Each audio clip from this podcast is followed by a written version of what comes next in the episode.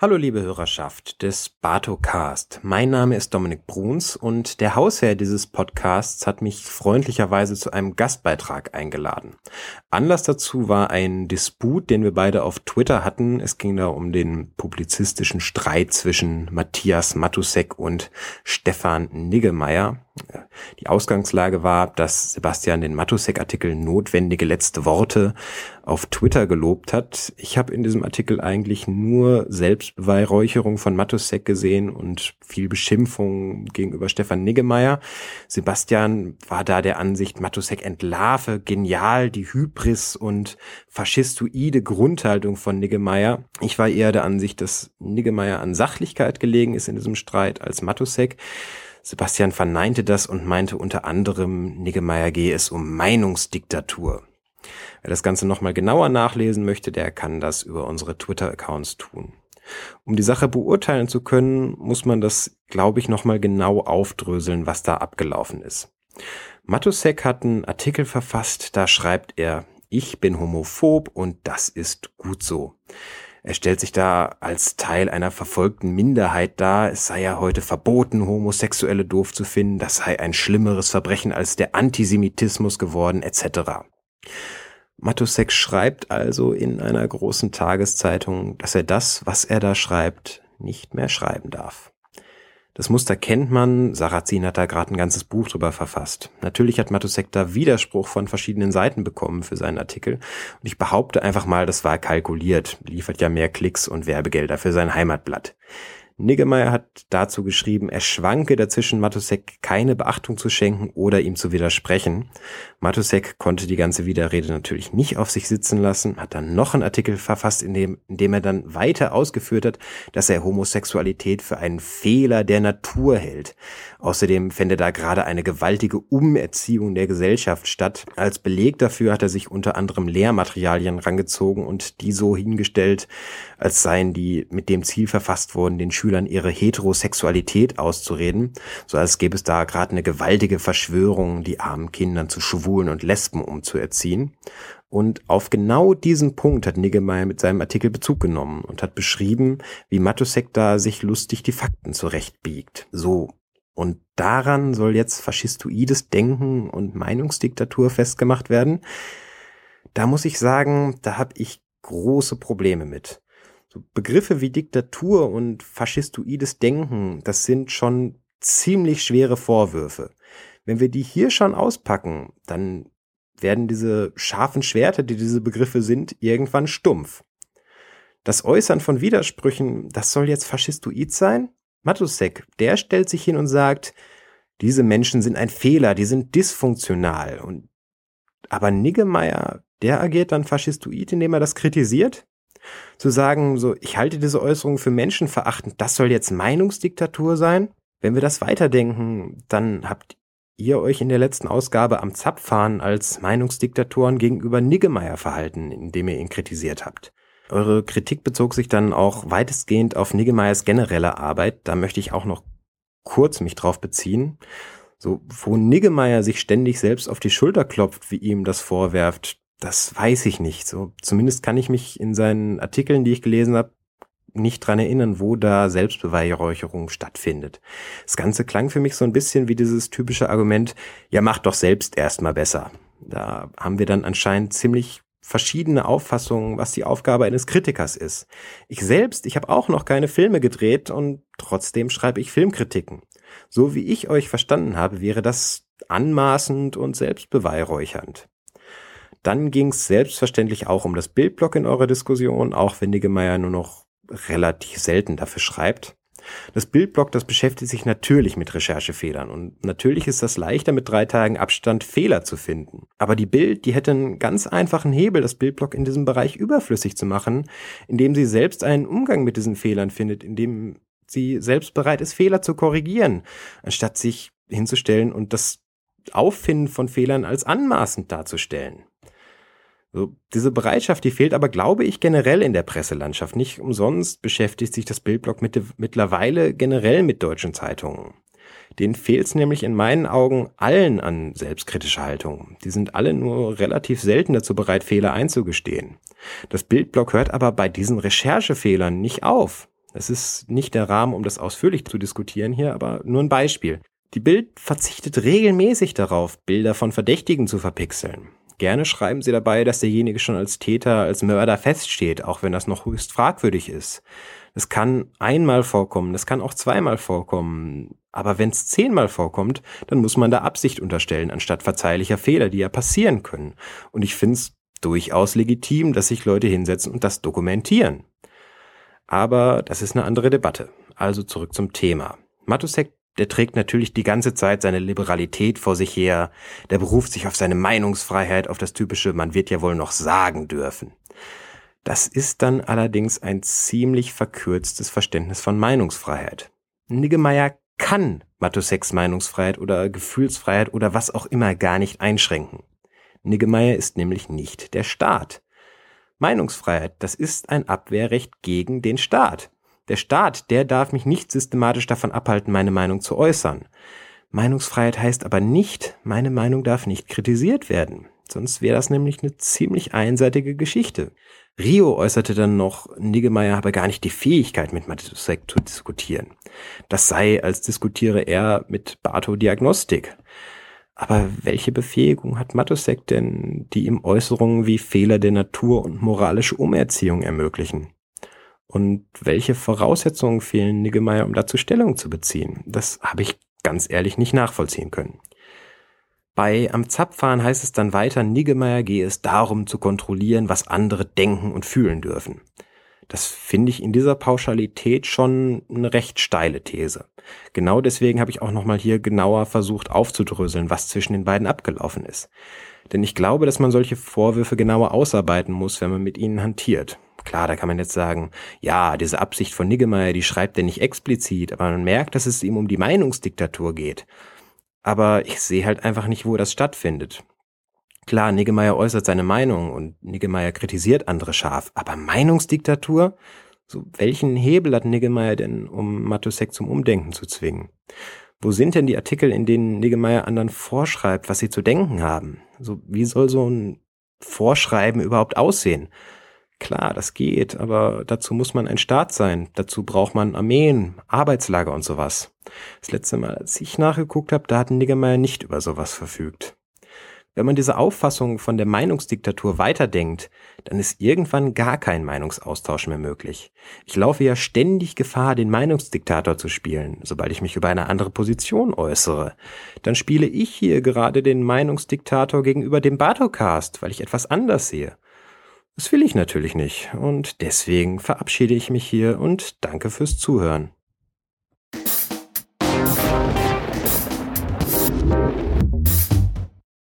Sie hören den Diskordianischen Rundfunk.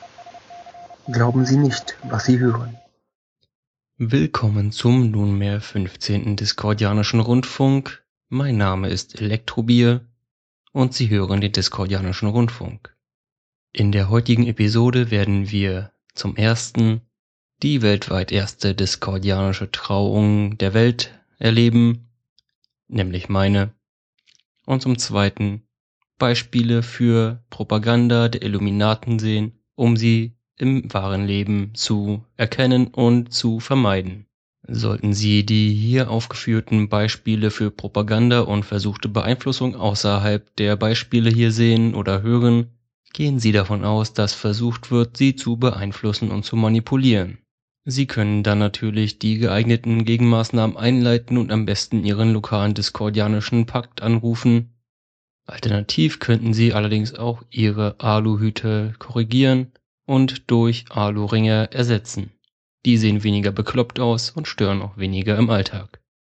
Weiterhin rate ich Ihnen auf keinen Fall, die Seiten www.fnordwind.de oder www.deprivativ.de zu besuchen. Die Beeinflussung ist teilweise so geschickt und subtil gewählt, dass sie subliminal in Ihr Denken eingreifen wird. Damit Sie dennoch eine Chance haben, die subliminalen Botschaften zu erkennen, haben wir sie hier hörbar dargestellt. Radio Nordwind Deprivativ, Skeptotalk, Am Zapfhahn, Lorich, Huxilla, Viva Britannia, Black Sweet Stories, Psychotalk, Skepcon, GWUP. Teil 1, der Empfang. Was machen wir denn jetzt gleich, meine Lieben? Tja, wenn du uns das sagen kannst, werden wir dir sehr verbunden. Ja, also ich bin ja eingeladen worden, äh, freue mich sehr, diese diskordianische Messe zu äh, halten. Äh, ich habe diskordianischer, ich habe einen Trauspruch tatsächlich für euch beide. Und ich habe so drei Sachen, über die jeder für sich meditieren kann. Und äh, ich habe hier Alufolie liegen. Und das war's. Und die Prinzipia Discordia liegt neben mir. Wir haben noch Apfelwein und mehr brauchen wir eigentlich nicht, oder? Ja, eigentlich müsstet ihr aber auch einen Ehering aus Alu machen. Soll ich mal eben einen formen? Nee, Ehringe, Ehringe sind undiskordianisch. Als Papa Dann, nehme ich das jetzt. dann müsst ihr einen Ehehut basteln aus Alu. Eine Unterlegscheibe, die groß genug ist, reicht doch auch. Das ist aber eher so ein Metal-Stil, ne? Unterlegscheibe. Das wird dann nachgereicht. Nee, ich habe ich hab gelernt, dass man äh, das jetzt auch, äh, wenn man das um einen Holzdübel herum macht, äh, als äh, Orgon-Akkumulator verkaufen kann. Ja klar, das ist ja, das ist ja bekannt. 20 Euro bei eBay. Ja. Die Gewinnmarge ist einfach mal der Hammer. Ja. Musst du nur dran glauben, sonst ist es Betrug. Nimmt das irgendwer auf? Was machen wir mit dem, mit dem Ja. Content, den wir hier gerade produzieren? Also bei mir läuft ein Recorder mit. Ich habe den noch nicht wirklich in Erprobung gehabt, aber er scheint erstmal zu funktionieren. Er irgendwas Du auf. bist unglaublich leise, Martin. Bin ich jetzt lauter? Ja, Ja. Okay, dann muss ich hier so ein bisschen. Okay, aber es geht. das liegt an der Lautstärke. Nee, das liegt daran, dass ich hier ein Headset-Mikrofon benutze und äh, das für beide irgendwie passend sein muss. Und das ist halt sehr gerichtet. So. Also ich habe jetzt hier zwei Ringe gemacht aus Alu. Okay, ja, dann äh, starten wir einfach mal und gucken, was passiert. Okay. Oder ma- äh, was sagt denn das Brautpaar? Also ich wäre bereit. Ich bin auch bereit. Ja, aber die Frage Und- ist ja, für was? Und als Trauzeugen haben wir Genau. die Becky und den Tobias, ne? Genau. Ja, Teil 2, die Trauung. dann begrüße ich Sie recht herzlich heute um 18.02 Uhr zur ersten diskordianischen Trauung des heutigen Abends. Mit dabei sind der Martin als Bräutigam, Moin, moin. die Alo als Bräutigam, Hallo? der Tobias als Bräutigam Guten Abend. und die Becky als Bräutigam. Juhu! Alle anderen sind Braut und damit bin ich natürlich äh, der heutige diskordianische Papst, der hier durchleiten wird. Wir sind zu fünft. Äh, äh, Heil Discordia. Alles halt Eres. Ja, Alles Heil Eris. Eris. Da wurden schon Leute für verbrannt. Ähm, ich ich habe ja auch schon mal äh, nicht diskordianisch geheiratet. Ich habe hier zwei Trauringe für euch vorbereitet. Und ich möchte starten mit drei Fragen aus dem Buch Principia Discordia, äh, zu der jeder mal sich seine Meinung bildet, nämlich liegt eine esoterische Allegorie in der scheinbar unschuldigen Geschichte von Schneewittchen und den Zwergen verborgen. Fuck, ich muss Allegorie googeln. Während sie das googelt, fragen wir Becky. Ja oder nein? Becky, Ich google doch. doch gerade. Becky googelt. Äh, dann frage ich Alo. Ja oder nein? Ich muss erst mal überlegen, wie das mit Schneewittchen war. Ähm, Schneewittchen hatte diese sieben Zwerge. ja, und sie Also ist an eigentlich diesem Apfel fünf. erstickt, ne? Genau, an einem Apfel erstickt. An einem Apfel. Ist ein Apfel esoterisch? Ein Apfel ist auf jeden Fall diskordianisch. Genau. Und sie ist dran erstickt. Und wieder auferstanden. Ne? Ja. Das ist nicht Aber erst durch der wahre Liebekuss. Genau. War es so bei Schneewittchen? Martin, da holen wir den anderen Bräutigam mal rein. Wie wurde sie wach? Ähm, also wenn ich jetzt richtig liege, dann wurde sie wach geküsst. Zumindest ist so die durch die Illuminaten verbreitete Theorie. Nee, nee, das war im Originalmärchen war das doch so, dass ähm, die den Sarg getragen haben und dabei gab es eine Erschütterung und da hat sich dieses Apfelstück an ihrem Hals gelöst, ne? So, Schade, ich hoffe, das stimmt, war wir meinen nicht den Disney-Film, ja. Schade. Also, das war jetzt nicht Alu, oder? Die das gesagt hat. Genau. Dann würde ich sagen, das ist richtig. Und du darfst heute heiraten. Zapfhahn. Dann haben wir noch eine Frage für den äh, Martin. Ja. Was geschah wirklich mit Ambrose Bierce?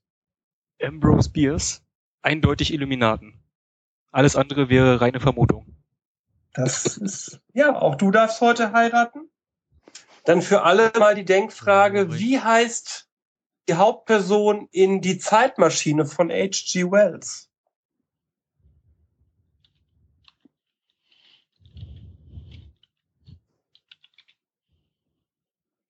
Tippen, tippen, tippen. Tippen, tippen, tippen. Zum Glück dürfen Ja. wir schon heiraten. Ne? Mit dieser Denkfrage lassen wir euch einfach mal alleine.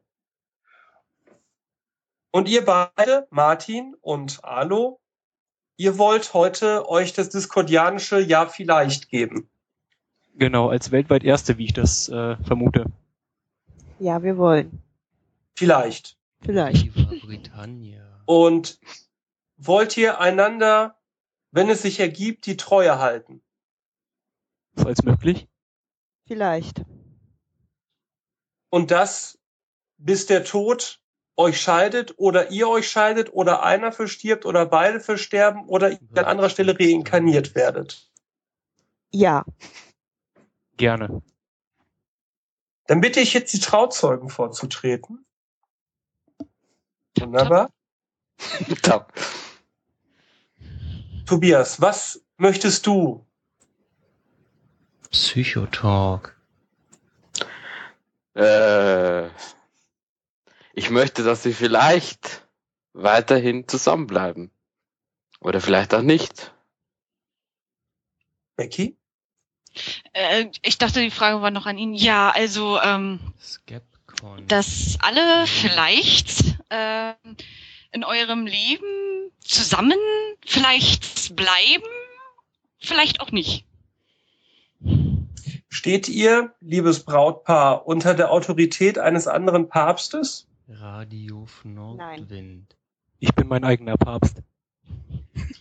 Dann möchte ich euch nur mitgeben, nicht zwei Elemente verbinden sich, sondern alle fünf verbinden sich und ihr dürft einander selbst nun trauen. Okay, ich Martin, Deprivativ. möchtest du bis an unser Lebensende zur nächsten Reinkarnation mein diskordianischer Papst sein? Ja, ich will. Hallo? Möchtest du bis an dein oder mein Lebensende meine Päpstin sein? Skeptotalk. Ja, ich will. So, wir küssen uns dann mal. Oh, mit Zunge, mit Zunge. Ist das schön? Doch nicht an der Stelle. Mindestens 30 Sekunden. Ich schmeiße hier mit Reis. Nein, äh, nicht Reis, Hotdogs. Nein, wir müssen eigentlich so kleine Alubällchen machen und die werfen. Auf Ja. den Bildschirm. Ich brauch den noch. Lorich. Du sollst ja keine ganze Alu-Blöcke gegenwerfen, sondern nur kleine Bällchen. Ah, das mache ich immer falsch.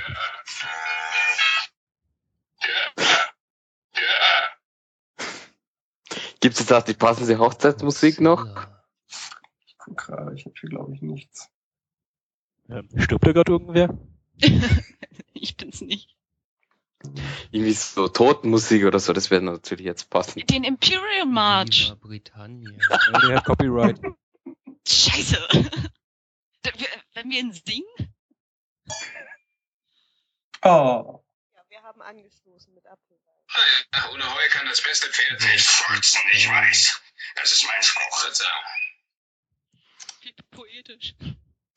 ja, und ich denke, das ist euer Trauspruch. Ich werde nachhören, um es überhaupt zu verstehen, weil akustisch. Das war irgendwas von Bud Spencer, oder? Das war vom äh, Bud Spencer und Terence Hill äh, Soundboard. Ich wiederhole das noch einmal. Wo es da?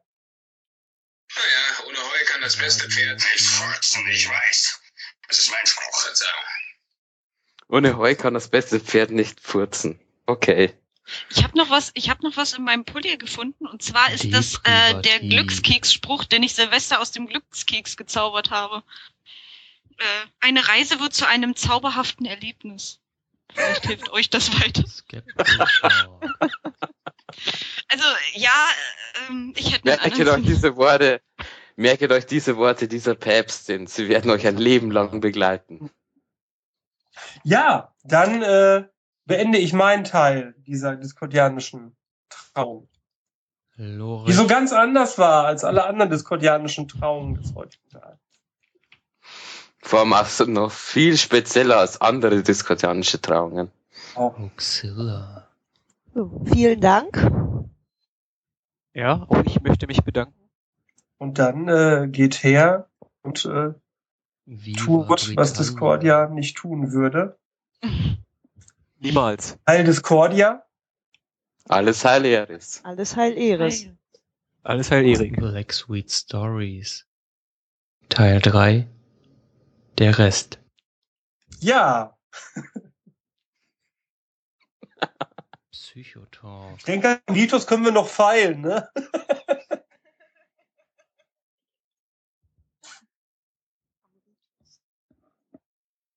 Für die nächste, Skepcon. die nächste GWUP. diskordianische Trauung.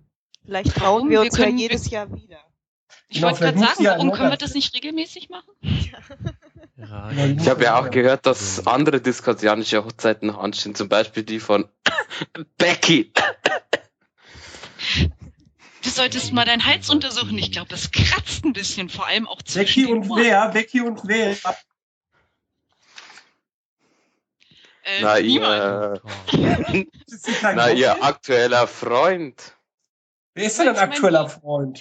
Der Heidelbeer. Am Äh, Zapfhahn. Ja, ich, ich ähm, bin nicht so Also wir gut in sind- sozialen Zusammenhängen. Nee, ist nicht schlimm. Der twittert auch nicht so viel. Lorich. Der hat weniger Zeit. Der ist Kulturwissenschaftler. Der, der, der hat weniger Zeit, der ist Kulturwissenschaftler, ist schon ein Paradox. Ja, deswegen. Zum Glück habe ich die Aufnahme noch nicht angehalten. Schade. dafür kriege ich wieder Ärger. Scheiße. Zack, wieder aufs Maul abends. So sieht's aus. Ja, genau. Wie sich's gehört. die Das ist nur bei Twitter kein Wissen, sonst giltst du noch als äh, Kapitalismus. Äh, pff, ja. Frauen, die sich schlagen lassen, machen nämlich Skepcon. für Maskus. GWUP. Äh, Das ist gut zu wissen. Ähm, wie ist denn das, wenn die Frau zurückschlägt? Ist das dann Gleichberechtigung Radio oder. Emanzipation?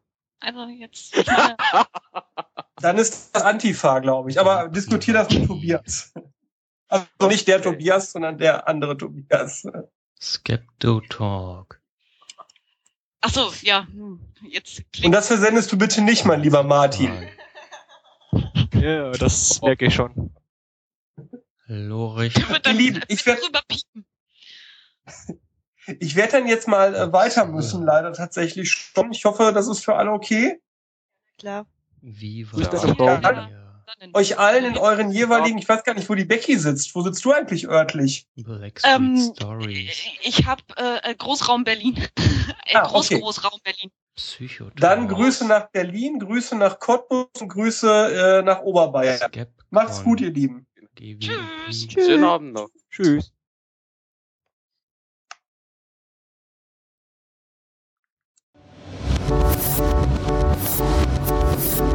We'll be